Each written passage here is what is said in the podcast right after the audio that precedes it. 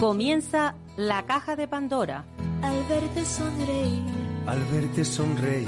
Un programa especialmente dedicado al mundo de la discapacidad. El niño que ayer fui. El niño que ayer fui. En Capital Radio La 10, cada semana hablamos de aquellas personas que por una causa u otra han llegado a ser dependientes. No, no vendrá y así sabrás lo bello que es. Lo presenta y dirige Paula Romero. Caen Caen mil lágrimas al mar. mil lágrimas al mar. Tú, Tú Hola amigos, aquí estamos nuevamente. Esta es la caja de Pandora que se abre para hablar de, de esa parte de la población que por una causa u otra, como ya decimos en la entrada, sufre alguna discapacidad. Y hoy quiero centrarme en, en una asociación, una asociación que tenemos aquí en Canarias, que es la Asociación de Tinerfeña de Esclerosis Múltiple, y vamos a hablar con su presidenta, Ángeles González Rodríguez. Ella lleva va- varios años ya presidiendo la, la asociación y esta asociación ha tenido pues un pequeño giro, o sea, ha abierto su abanico y tiene mm, no solamente a personas con, con esclerosis múltiple, sino que también eh, ha arropado a otras personas con otras patologías. Y yo quiero que Ángeles nos lo cuente. Hola Ángeles, buenos días. Hola, pero ¿Me yo no soy, Ángeles? Sí. no soy Ángeles, Ah, no eres Ángeles, soy Pilar, eres Pilar. la madre de Quique. Ay, entonces es que hemos cambiado el orden. Me han llamado ahora mismo. Hemos cambiado el orden. Bueno, no pasa nada, no pasa nada. El programa sigue como si tal cosa, no pasa nada. Sí, bueno, pues sí. entonces, Pilar, a ver, Pilar, Pilar es una malagueña que lleva muchísimos años eh, luchando por, por la calidad de vida de su hijo, que tiene autismo, pero también por ella. Porque cuando en una familia entra un- una persona con alguna discapacidad, el sufrimiento que, que se tiene es muy grande. Y Pilar López, después de muchísimos años de lucha, pues ha logrado un poco de, de tranquilidad. Pilar, mm, Sí. hoy cuando hablábamos, eh, bueno, ayer, ayer cuando hablábamos, Ayer, ayer. comen- comentábamos que, que, bueno, que nos gustaría que nos hablaras de cómo te sientes tú ahora después de haber logrado lo que lograste. Pues en primer lugar, dar las buenas tardes a todos. Eh, mm, para mí, siempre diré la palabra triunfo, aunque sea una cosita a un nivel tan, tan poco mm, eh, oído, pero para mí es un triunfo el haber alcanzado una plaza para mi niño. Porque claro que sí, yo mi alma entró, en tranquilidad, pues hace tres años, el día 2 de agosto hizo tres años. Mm, máximo eh, que yo estoy sola, eh, divorciada, no tengo más hijos, y yo mi, mi afán era lo que todos pensamos, que el día de mañana que yo no esté, que el niño tenga por lo menos un techo y quien lo cuide. Y lógicamente todos queremos que nos los cuiden muy requete bien. Pero mm, ya el hecho de que metiera la cabeza en algún sitio para yo quedar. Y bueno, al fin lo conseguí, lo conseguí. Y claro que sí, yo estoy mucho más tranquila porque era prácticamente, bueno, sola y el colegio se terminó, un colegio que yo lo tuve cuatro años en, un pueblo de Granada, en Guadix, que era una escuela hogar y al terminarse a los 21 años, pues yo el niño venía para acá, para la casa. Así que yo me, ve- me veía coartada, mm, sin poder salir ni a un médico, ni para ni para mí, eh, ni poder hacer una compra, nada. Y yo decía, Dios mío, eso es que me tenía a mí. Entonces, mi espíritu está ahora de tranquilo, que bueno, a pesar de todo lo que estamos pasando, que al año y pico de estar el niño salió la pandemia y también el tiempo de pandemia, todos los que tenemos mm, usuario en residencia sabemos lo que hemos pasado y lo que estamos pasando. A pesar de ello, he dado y sigo dando gracias a Dios. sin duda. Pilar, pero mm, antes de todo esto, mm, yo recuerdo tu lucha con, con esto, con en, los medios de comunicación. No, tú saliste varias veces en nuestra, en nuestra, sí. no quería yo dejar nada de eso atrás y bueno, tú me lo has, me lo has recordado.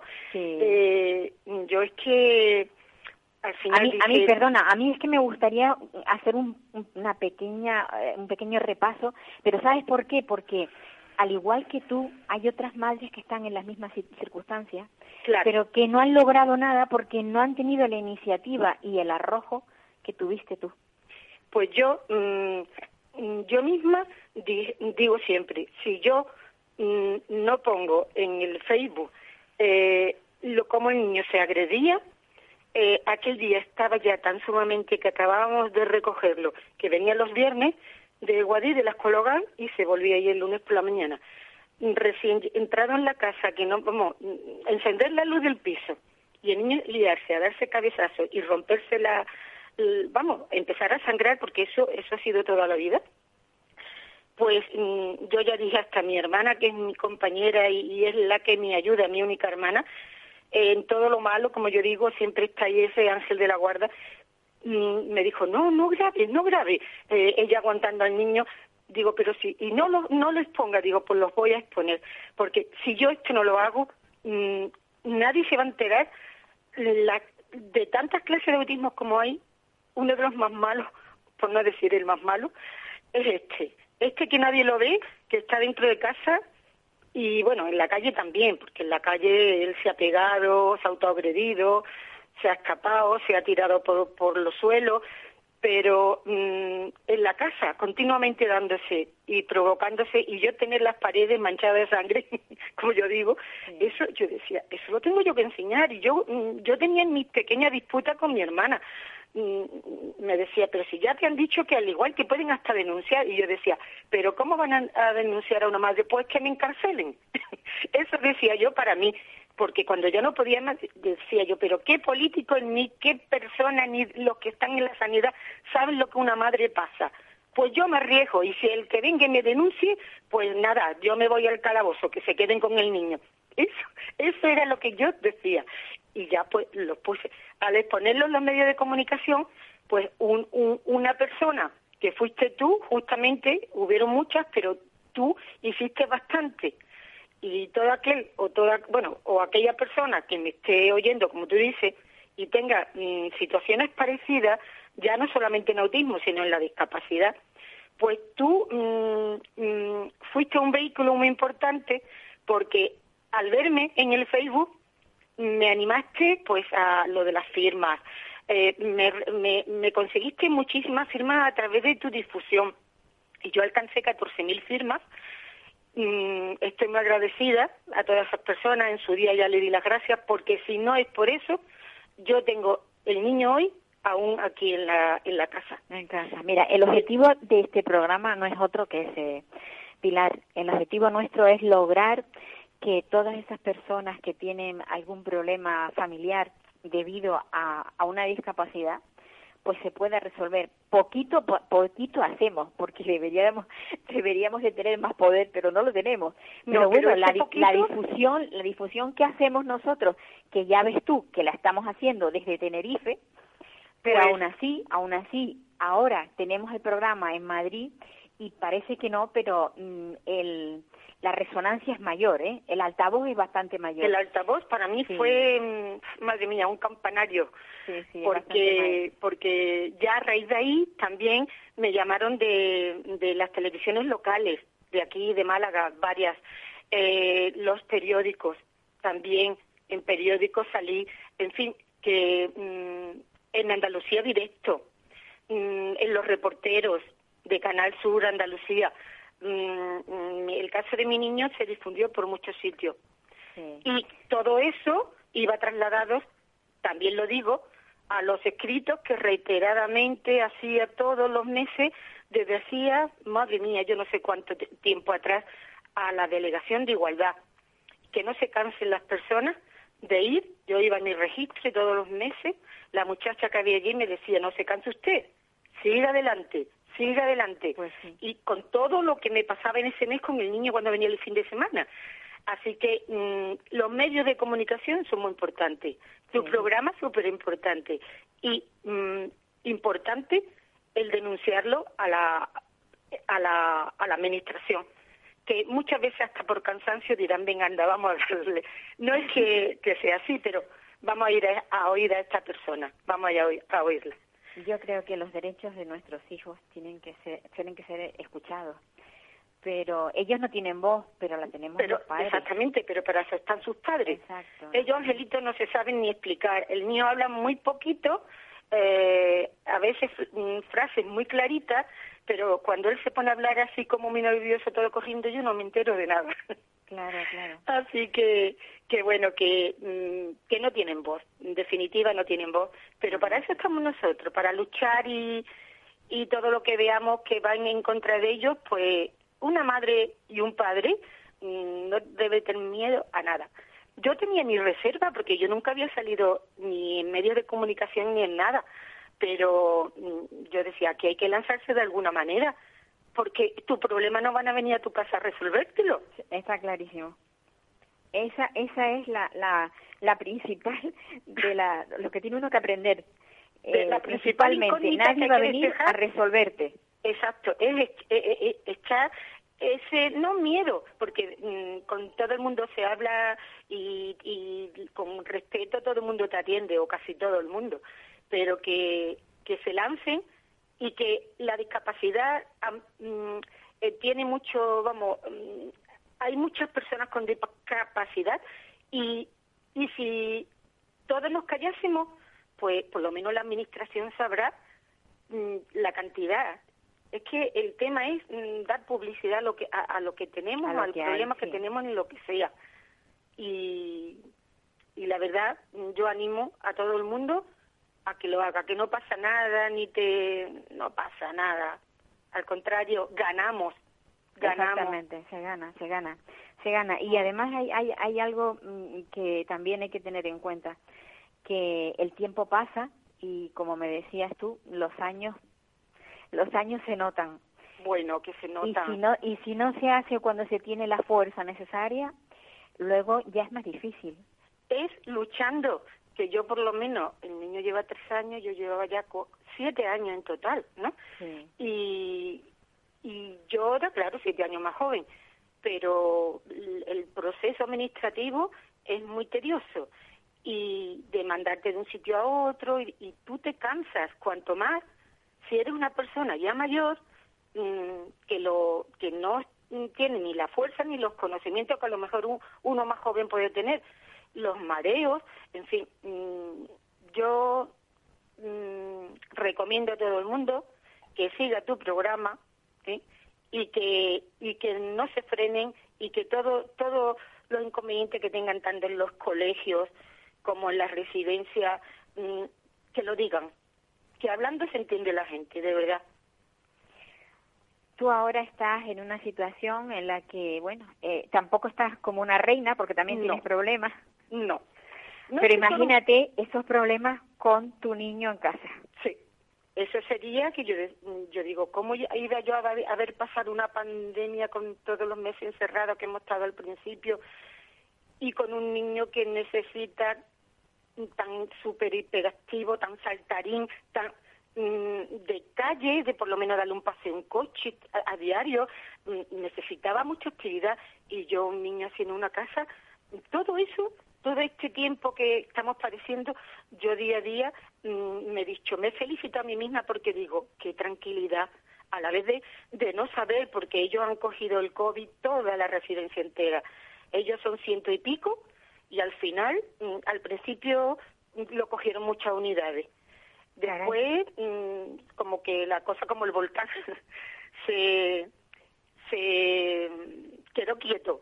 Pero en la quinta ola mi hijo ha caído junto con, con dos unidades más, que eran los que faltaban por vacunado. Y entonces yo todo eso me digo, mm, desde aquí alabo, alabo a todos los auxiliares porque la sanidad en esto qué importancia ha tenido. Y todas estas personas que, que con doble, con doble, como yo decía, doble mascarilla cuando lo he visto, mm, lo mal que es poder trabajar así todo el día para que ellos no, no se contagiasen y reservarlo yo a todas, a todas, mm, de verdad las quiero, como yo digo. Yo las quiero a todas porque nada más de hablar por las tardes, el niño no se podía poner, por supuesto, pero de hablar y que me digan, hoy ha tenido fiebre, hoy está con la garganta, hoy, mm, para mí, de decir que descanso, me puedo acostar hoy y ya, por lo menos lo tengo lejos, porque he de decir que está a 135 kilómetros de mi domicilio, pero... Uy, qué difícil lo tiene. Lo tengo difícil, pero es que yo no me puedo arriesgar. Eh, otras personas lo han tenido más fácil. Y todos los que yo los conozco, mm, desde el colegio para acá, desde chiquitillos, mm, han tenido, en cierto modo, más suerte que yo, o no. Porque al, ser tan difícil, yo tuve que aceptar lo primero que me dieron. Porque después las residencias que yo estaba luchando mm, para que abrieran, han abierto 15 plazas, pero ya mi niño estaba, ya estaba adaptado. Y en, en el 99% que él tiene un 99% de discapacidad, como yo, por eso yo, la que lo tengo difícil soy yo, porque él se ha adaptado. Pero yo para ir a verlo, cada día una más mayor, la visión cada día peor, porque yo digo, cada día ya hasta para saltar la aguja, digo, ya mismo me pasa como a mi madre, me entra una catarata y me tienen que operar. O sea, que todo eso, ya no poder conducir, ya tendré que depender de unos medios, de unos autobuses, de, pero yo prefiero eso a que mi niño ahora pase, yo pedir para, para Málaga, que me lo dijeron, mm, usted pida que lo tendremos en cuenta. Pero yo no sé ahora en qué sitio va a caer. Y hay residencia. A ver, si, estás a gusto y él, y él también. Pues eso, yo digo, el día que yo no esté aquí, que ya no esté aquí, a mí qué me va a importar que el niño esté en Málaga que esté en Granada. A mí lo que me importa es que el personal que lo cuide sea un personal, y este personal tiene mucha experiencia. Eso lleva abierto como unos 20, 22 años. Eh, todos son gente con experiencia. Mm, es que todo, yo para llevar a mi niño al médico nunca lo podía llevar, ni, ni meterlo en un ambulatorio. Tenía que salir el médico a los escalones de la calle. Y yo de pensar que mi niño ya ha cogido hasta, hasta otitis, y el médico de allí lo ha curado, don, Francisco, ay, aquí ahora no me, no me sale el apellido, bueno, don Francisco, es que, vamos, yo siempre se lo digo, buenísima persona, atento. Es que, Pilar, eso, eso es lo importante, lo importante es lo que has logrado y que él está bien. Te voy, te voy a dejar porque tengo otra entrada de otra. Sabes que el programa, el programa es tan cortito. Una, un abrazo fuerte. Un abrazo para ti. Adiós, adiós. Me alegro muchísimo, me alegro Igualmente, hija, adiós. Pues esas son las cosas buenas que nos gusta contar en el programa. La verdad es que cuando cuando nos tropezamos con, con madres que están así satisfechas de, de, lo que han logrado, porque no olvidemos que tener una persona con autismo y trastornos de conducta es, es muy complicado, es muy complicado. A ver si conseguimos, si conseguimos entrar o sea, que entre en antena la persona que teníamos invitada al principio, que es María Ángeles González, la presidenta de la Asociación Tinerfeña de Esclerosis Múltiple, a ver si conseguimos contactar con ella. Es que a veces estas cosas del directo pasan así, porque estamos contactando y de pronto el teléfono no funciona y, y nos pasan otro y ya ese otro no es la persona que en un principio esperábamos, pero espero que ahora sí. Espero que Ángeles esté pendiente del, del teléfono y, y nos y nos atienda. Eh, yo yo comentaba que esta asociación lleva muchísimos años funcionando. Es la asociación tineseña de, de, de esclerosis múltiple. Ha avanzado mucho porque comenzaron pues siendo algo pequeñito donde no podían moverse no tenían de nada y ha sido una lucha muy fructífera y lo que se ha logrado después de tantos años ha sido muy bueno. Ha tenido, esta es la segunda presidenta, en, su día tuvo otra presidenta, Mari Carmen Alemán, que también luchó muchísimo en sus inicios porque esta asociación creciera. Y bueno, pasó ahora a manos de la presidenta Ángeles González Rodríguez, que espero que esté al teléfono, no sé qué nos está pasando. Hola, buenas tardes. Hola Ángeles, Yo estaba haciendo una, un, poco de historia de, de la asociación, de, solamente he tenido dos presidentas, tú eres la, la segunda, pero eh, los cambios que se han producido desde que tú estás como presidenta, ¿nos los puedes reseñar? Bueno, pues nos hemos, eh, se comenzó en la antigua mm, junta directiva, pues el cambio a la nueva sede en la que estamos actualmente y bueno, me tocó en las últimas gestiones el, levantarlo el local hacia arriba, todo lo que es la distribución y el equipamiento de todo el aparataje y, además este año eh, conseguimos pues la adaptación de todo el centro con cartelería eh, con, a través de Funcaso contratando eh, lo que es el servicio de para, para los audífonos eh, etcétera poner la rampa adecuada. Nos falta todavía la entrada del local que eso es cuestión de ayuntamiento y estamos ahí con, con los permisos a ver quién, quién se ocupa o ellos o nosotros pero pero ya poquita cosa nos queda y, además ya estamos eh, con a punto de finalizar las ISO la 14.001, la 45.001 y la 9.001 que nos habilitan a la, a, la, a la ISO. Y terminando de ejecutar pues todo el papeleo para pedir la utilidad pública que es muy importante ahora con la, con las subvenciones pues porque ahora todo eh, concurrencia competitiva y, y, esto es cuestión de puntos, con lo cual hay que hacer todo lo posible para, para coger puntos. Ajá. Tú me comentabas cuando yo hablaba contigo que habéis ampliado, digamos, el, el, el número de, de personas que, que se acogen a, a, esta asociación. En su principio, eh, la, los usuarios, digamos, de la asociación eran personas con esclerosis múltiple, pero me comentabas que, que ahora eh, recoge, o sea, a más personas con otras patologías. Sí, eh, por, por, la, por la demanda que había y por mm, yo me gusta mucho la escucha activa, de, escuchar a la gente, de escuchar al, al, usuario, a su familiar en sí, porque a, veces viene el familiar y tiene otras patologías, entonces como, como que lo ves que, que queda como un poco fuera, ¿no? Eh, luego no quieren ir a su asociación que corresponde, por lo que sea, porque no quieren ver una evolución, porque no quieren ver a otros iguales con su misma patología. Y, y, bueno, pues entonces cambiamos el año pasado los estatutos y pusimos esclerosis múltiple, otras enfermedades neurológicas que ya lo contemplaban, eh, más las enfermedades físicas y orgánicas y sus familiares que también lo contemplaban. Entonces ya cogiendo lo físico y orgánico, pues se acoge, se puede puede venir a nosotros todas aquellas personas que, que tengan algún tipo de patología, porque al fin y al cabo al final englobamos todo y queda como un poco abierto para que no quede nadie fuera de, de, respaldo o de, o de arropo. Ahora mismo, eh, la asociación, ¿qué es lo que está ofreciendo? Bueno, ahora la, la, asociación pues lo que ofrece son los servicios que, que tenía, ¿no? Los programas, pues atención integral, pues lo que era la, Pero la la atención integral?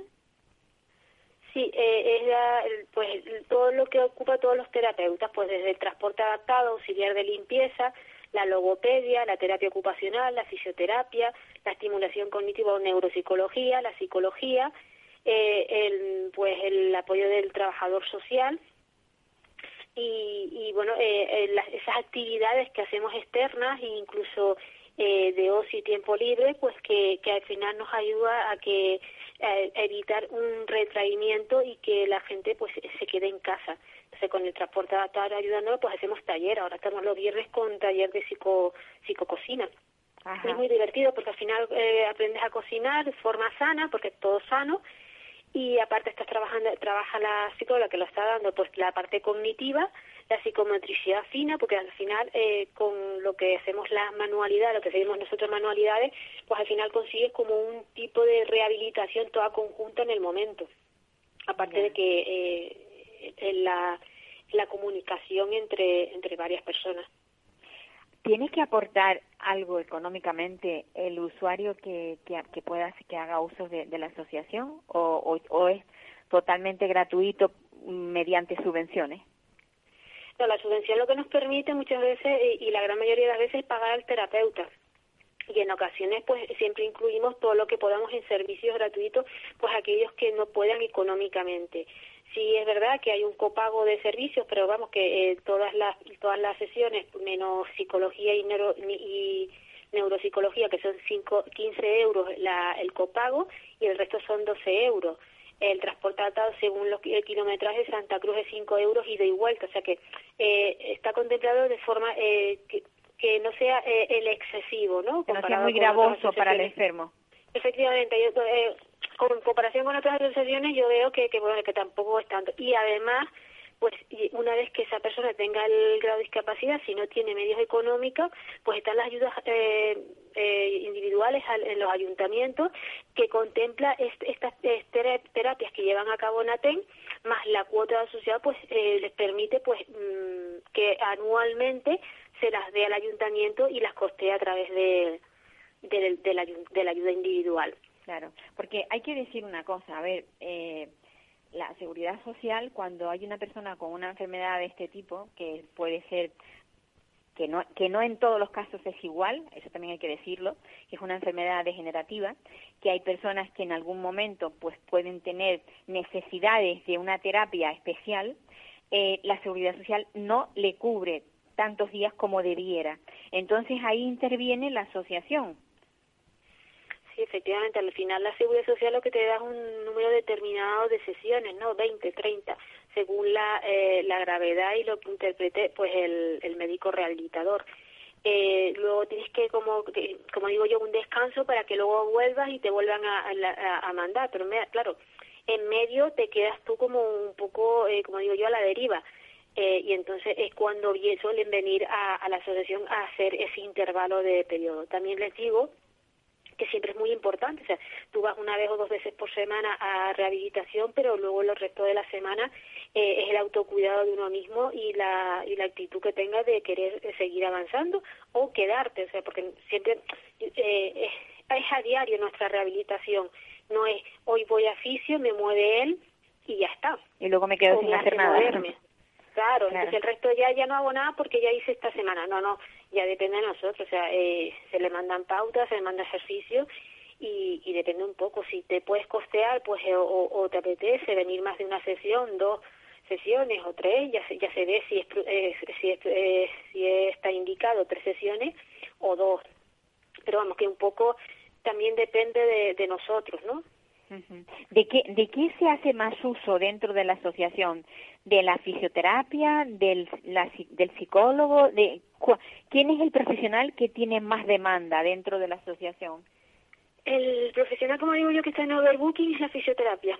La fisioterapia. El fisioterapeuta sí que lo tenemos, eh, eh, vamos, eh, casi, casi a, a, no tener horas. O sea, que tienes cola para poder para poder... Hombre, tanto como cola no, pues porque hay gente que viene que luego de oveja, luego viene, entonces un poco eh, es muy raro, o sea, a lo mejor hay cola de una semana o dos, sí. pero a ver, se intenta, eh, se intenta que no, por la, por la, por la importancia. De hecho, estaba ahora mismo, bueno, me llamaron eh, haciendo el cartel de yoga pilates que vamos a, a poner a partir del día 11, lo, los lunes a las 9 de la mañana. Se he quitado una horita para, para poner ahí y concentrar un grupito y hacer yoga pilates con la fisioterapeuta. ¿Cuál es el proyecto que tenéis ahora mismo así más, digamos, más novedoso? El proyecto más novedoso eh, en, cuanto a gestión son las ISOs, la utilidad pública, eh, para, para poder optar a las subvenciones europeas y poder optar a ese proyecto que tengo yo en mente desde hace dos años y que sigo insistiendo en pedir en las subvenciones para tener terapeuta, por ejemplo, un, por lo menos un psicólogo y un fisioterapeuta que me pueda 15 o 20 horas para trasladar a Norte y Sur, ya sea en un local o que vaya a domicilio para atender a, las, a estas personas que tenemos ahí y que no estamos dando soporte porque no, no se pueden trasladar o les parece muy lejos el que estemos nosotros en área metropolitana y ellos en, la, en las periferias.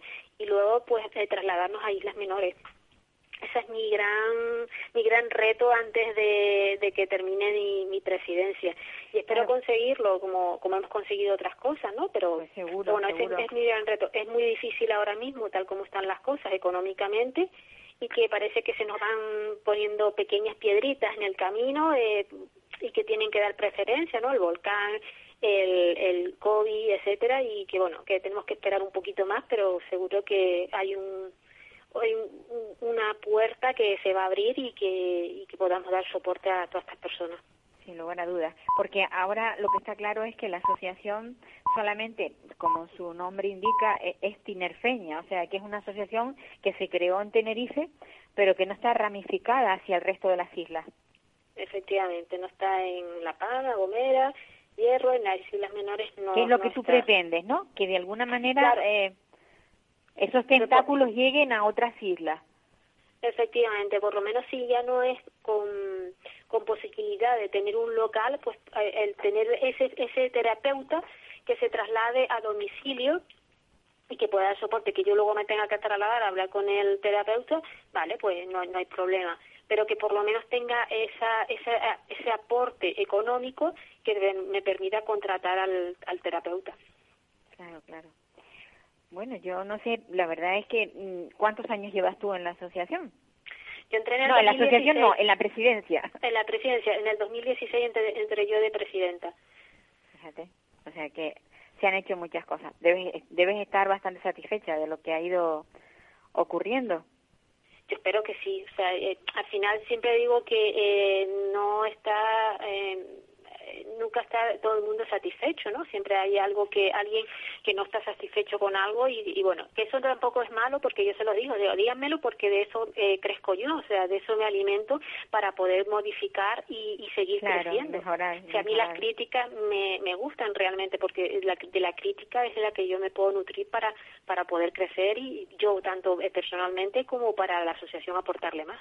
Pues sí. Y una cosa, eh, ¿tenéis una subvención fija o mediante proyectos? ¿Cómo es la cosa? Tenemos eh, nominativas, tenemos nominativas Elías, que la teníamos eh, anteriormente, pero que ya se ha logrado subir bastante, lo subieron este año eh, otro, otro poco. Eh, y tenemos nominativa que hemos conseguido también este el año pasado eh, con el Ayuntamiento de La Laguna. Un pequeño, eh, o sea, tenemos un- una parte de un terapeuta, pero ya eh, tenemos nominativa en, en La Laguna también.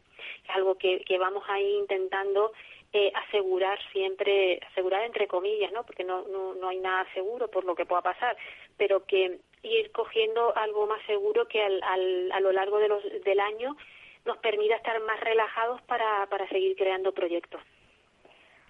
Yo eh, te deseo todo lo mejor porque lo, lo que te desee a ti de bueno va a repercutir en todas esas personas que pertenecen a la asociación, sin duda, ¿no? Efectivamente, yo eh, cuando me dicen eso, pues digo, genial, porque así podré ayudar e intentar Sí. eh, que esté lo mejor posible, pues todos, todos los usuarios y acceder, y además no solo el usuario, el familiar, porque al final si no cuidamos al familiar. Eh, mm, algo no está funcionando, ¿no? Porque claro, si el familiar está cuidado y está contento, pues un poco el, el usuario también lo va a estar. Sin lugar a dudas. Y además todo en la familia lo que le pasa a uno repercute en los demás. Entonces, mm, cuando hay pues ese, ese aporte de, de, pues eso de, de posibilidades de mejora, pues eh, toda la familia está contenta, seguro. Ángeles, Por lo menos con un que- pequeño respiro familiar, como digo yo. sí, Ángeles, te deseo todo lo mejor. Ya sé que pasaste la COVID y que estás Sí. ahí como una jabata luchando. estoy ahí agu- aguantando la recuperación pero pero bien vamos no me no me no me vence o sea yo como dice un amigo dice "Pff, ma- eh, bicho malo nunca muere no Bueno, no creo que Pero- sea eso, pero, pero de todas Pero- maneras, la bueno, fuerza que- y el empuje que tienes es bastante importante. Sí sí la actitud la actitud siempre les digo la Sí. actitud es muy importante la alimentación el deporte y la actitud para seguir adelante también. Es una, una buena medicina para Sí. seguir adelante. Un abrazo fuerte, Ángeles. un abrazo muchas gracias Me alegro muchísimo de, de haber hablado contigo. Pues amigos, mm, es lo que hay. Después de haber hablado con, con Ángeles, creo que vamos a entrar en hablar con una plataforma que ha nacido nuevamente, o sea, es una, plataforma nueva aquí en Canarias, en Tenerife. Eh, porque la- además la plataforma se llama Plataforma Tenerife. Y vamos a ver si hablamos con Olga Rocío. Ella pertenece a la plataforma. Esta plataforma es está hecha para la defensa de las personas eh, que residen, eh, que son residentes en, en residencias de mayores. Eh, bueno, todos sabemos que los medios de comunicación aquí en Canarias se han hecho eco últimamente de, las cosas que no, no debían haber pasado en alguna que otra residencia. Hubo una inspección de forma aleatoria por parte de la Diputación del Común y se vieron una serie de, bueno, pues de, irregularidades, por llamarlo de alguna manera. Y yo creo que mm, esta plataforma lo que pretende es que esas irregularidades y las cosas que no van bien en, en estas residencias, pues tienen que cambiar. A ver si conseguimos hablar con Olga Rocío y ella nos cuenta cómo ha sido la iniciativa de esta plataforma, cuáles son los objetivos y quiénes la componen, porque eso también es importante. Es importante saber, sobre todo para quienes quieran sumarse a la plataforma para que vaya creciendo, porque tanto una asociación o, o una plataforma, pues eh, tiene unos, unos inicios, tiene unos comienzos y, y siempre pues eh, empieza con poco.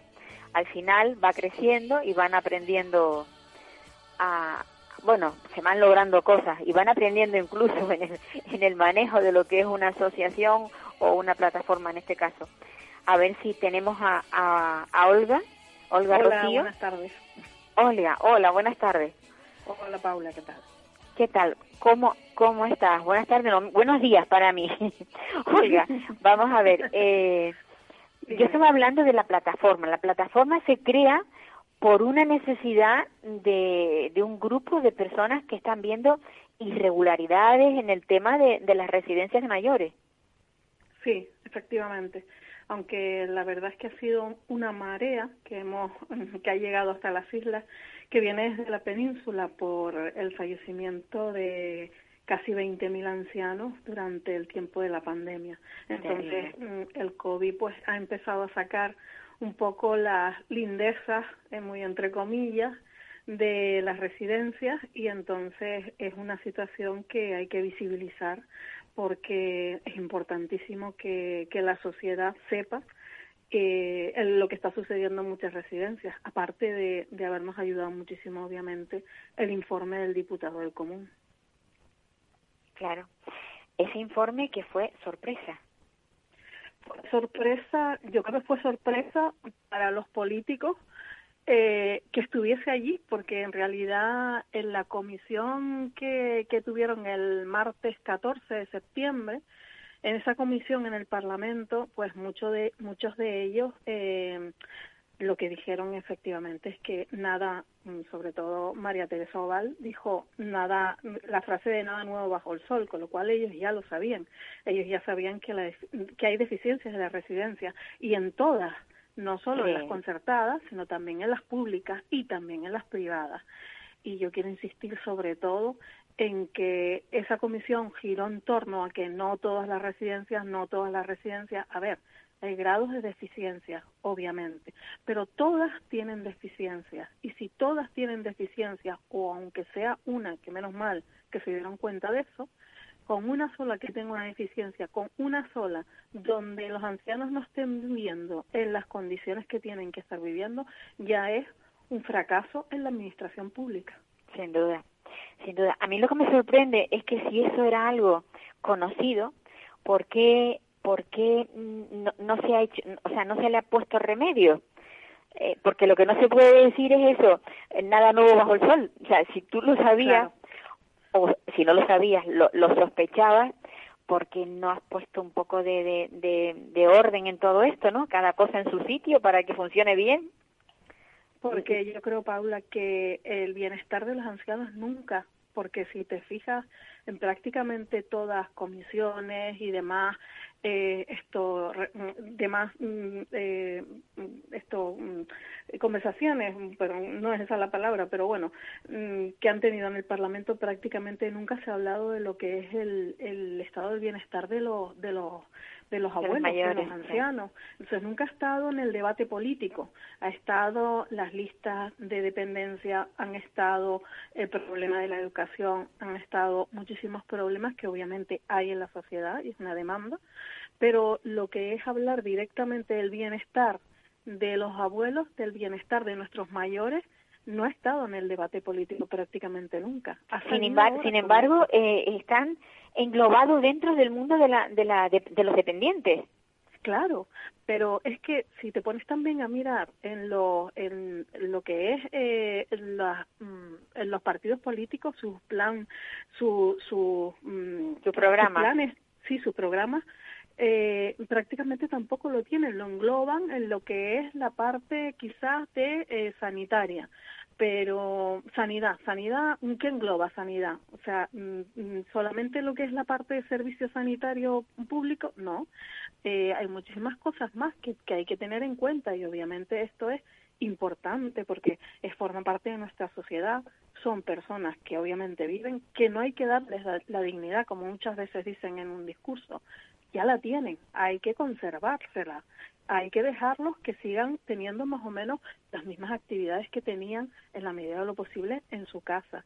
Y todo esto ha crecido y ha venido para que nosotras, nuestra idea sobre todo es que prácticamente como decías al principio, ¿quiénes formamos la plataforma? Pues personas que hemos tenido directamente problemas o eh, mm, la verdad es que en muchos casos han sido pues temas bastante duros con, con las residencias y con, con algún familiar. Entonces hemos visto que se pueden cambiar las cosas porque las cosas siempre son susceptibles de estar mejor y, y estamos vigilantes de que este em, informe del diputado del común pues siga adelante en el sentido de que no vuelva a quedar de nuevo en el cajón que quedó desde noviembre del 2020. Eso también también es, es, un delito, vamos, para mí, pensar que, que se sabe que que había un informe donde habían tantas cosas que no eran correctas, por decirlo suavemente, y que y que no se le diera no se le diera curso sino que se guardara como algo mm, que no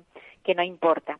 Yo volviendo a esa frase de nada nuevo bajo el sol yo creo que el tema de la covid lo que ha hecho ha sido destapar lo que ya venía viejo venía de viejo era muy antiguo y ha salido a la luz por eso por los fallecimientos de todas estas personas porque probablemente si no hubiera venido la covid seguiríamos igual sin preocuparnos. Quizás sí. quizás sí, quizás no. Mm, mm, no lo sé, porque ten en cuenta que el informe del diputado común empezó antes del COVID, eh, con lo cual era una investigación que estaba en marcha. Entonces, en algún momento hubiese salido a la luz independientemente de, obviamente, lo del, lo del COVID.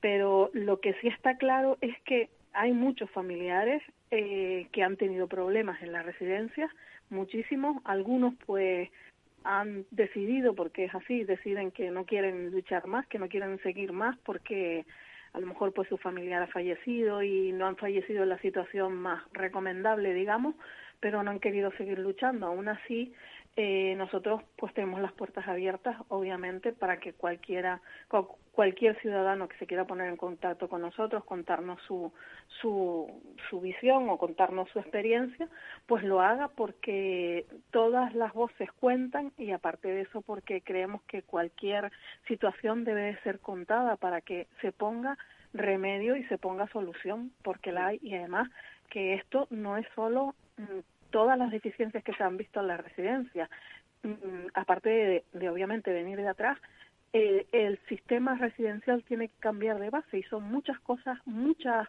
eh, digamos, muchos flecos los que hay que acometer. También es la parte laboral, que está en una precariedad impresionante y eh, pues mm, absolutamente todo lo que es el sistema residencial, no solo de las residencias de día, cómo funcionan, eh, el sistema también de, de vigilancia que, hay, que tienen que tener, de inspecciones, estas inspecciones, qué inspeccionan realmente, se inspecciona también documentación, porque eso también es importante que se haga, eh, que esas inspecciones no sean avisadas, sino sean mm, por ir al centro.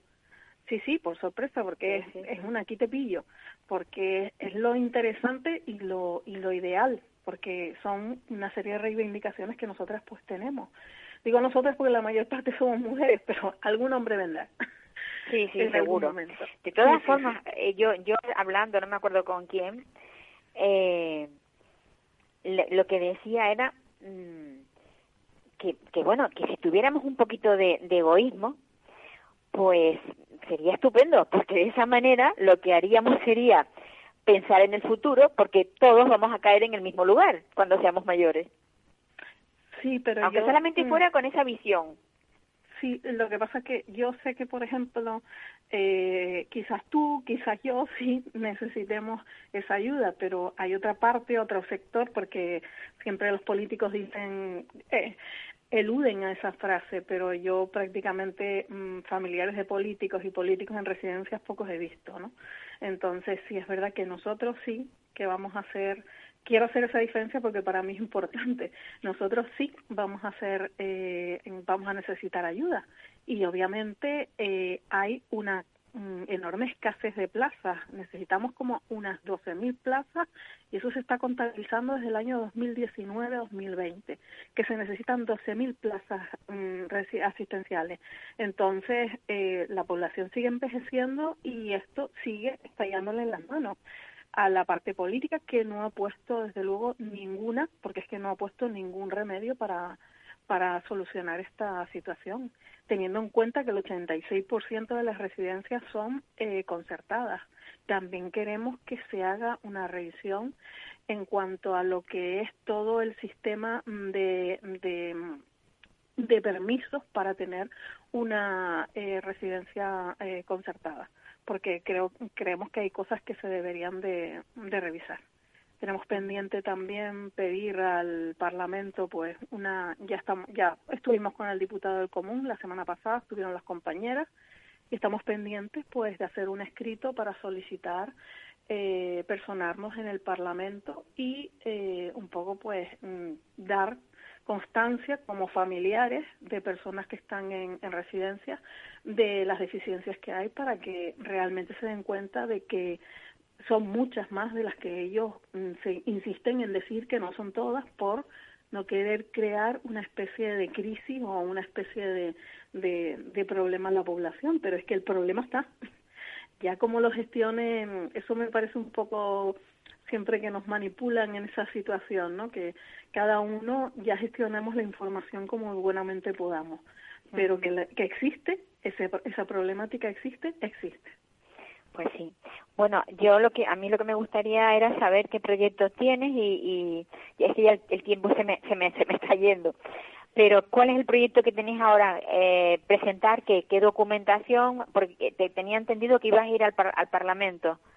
Sí, pues pretendemos presentar al, Parlamento, queremos intervenir y queremos un poco eh, dar nuestra opinión sobre precisamente la eh, intervención que tuvieron en, en, la comisión de, ya te digo, del pasado martes 14, eh, un poco pues puntualizar ciertos puntos y, y luego pues presentar un proyecto para que las residencias puedan ser eh, concertadas, porque pensamos que el que tienen no no es el adecuado, que se puede modificar.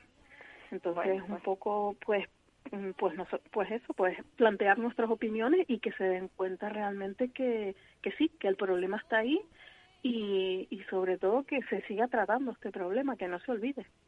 Yo sé que ahora hay cosas un poquito más urgentes, pero que también... Eh, pero eso también es muy importante.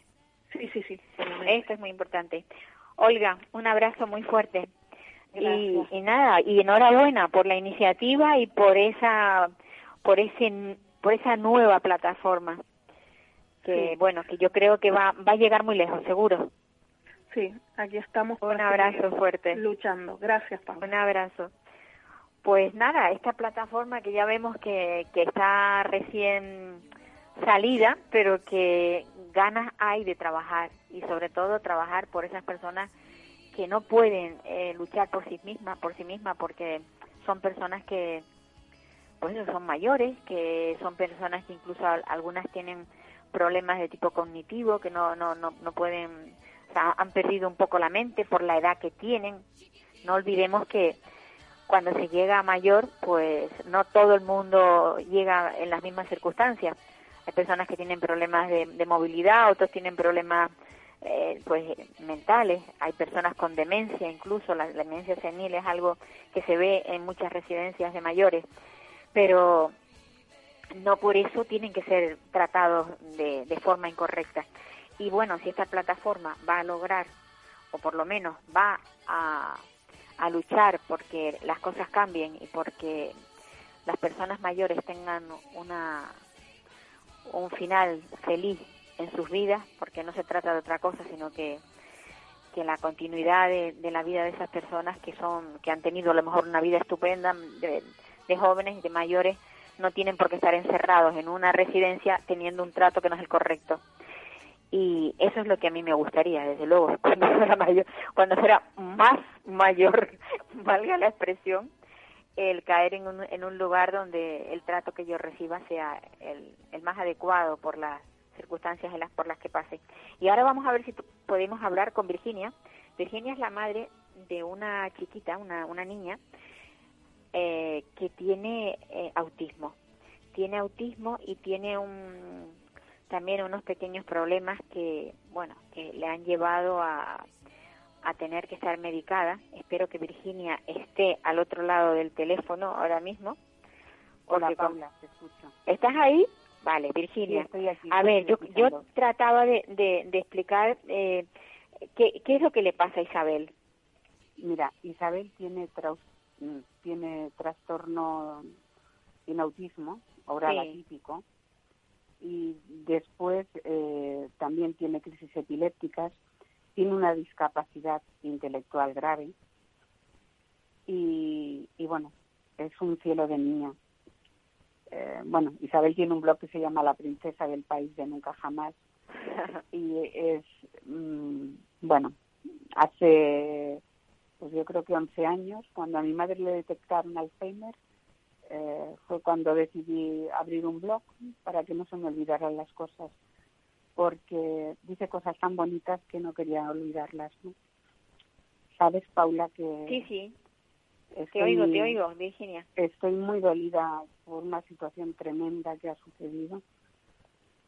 Y bueno, mm, bueno, quieres que lo comente que Isabel eh, ha sido ingresada en un psiquiátrico por, por orden judicial.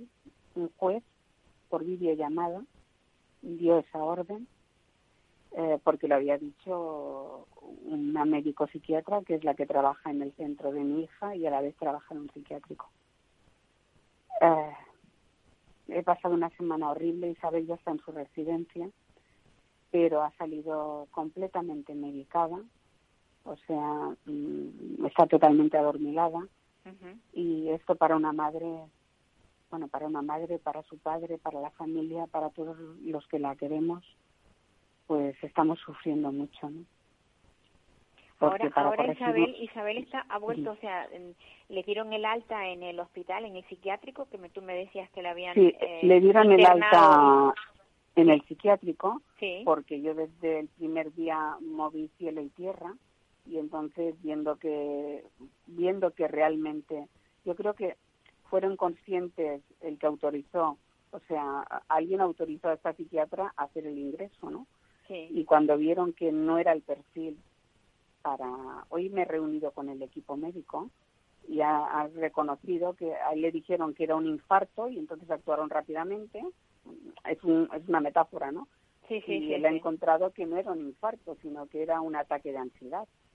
Entonces, eh, el profesional que hizo todas estas gestiones, eh, aun a pesar de que se ha hecho todo mal, mientras corrijan y retiren la medicación a mi hija, porque realmente no me han escuchado, no han valorado que yo estoy a su lado a todas horas y sé qué medicación le sienta bien. Yo no soy médico. Las personas que, que tenemos hijos con discapacidad y pasamos, mm, aunque ahora esté en la residencia, eh, los fines de semana los pasa conmigo, ¿no? Y sabemos, eh, no somos médicos, pero sabemos lo que le afecta, lo que la perturba, lo que y entonces realmente buscamos la mejor medicación, pero no una medicación que los tenga adormilados, porque están en una residencia y, y así de menos trabajo. Yo estoy de verdad mm, muy, muy, eh, es que me ha dolido tanto, o sea, mm, estoy casi sin fuerzas, Paula. Ah, Hoy que mm, el director médico ha comentado que, que se va a reunir con la residencia, con todos los que la llevan, lo que deberían haber hecho en vez de ingresarla en la unidad de agudos. Piensa que ayer el celador me dijo, desde que llevo trabajando aquí, jamás había visto un caso de que ingresaran a una persona como su hija. Porque de verdad, mm, Isabel tiene impulsividad y lo que puede hacer es igual que araña, pero de ahí a ingresarla. Como si fuera una persona con una enfermedad mental, no. No, está. no, no, pero además como si hubiera peligro para ella o para algún compañero del centro.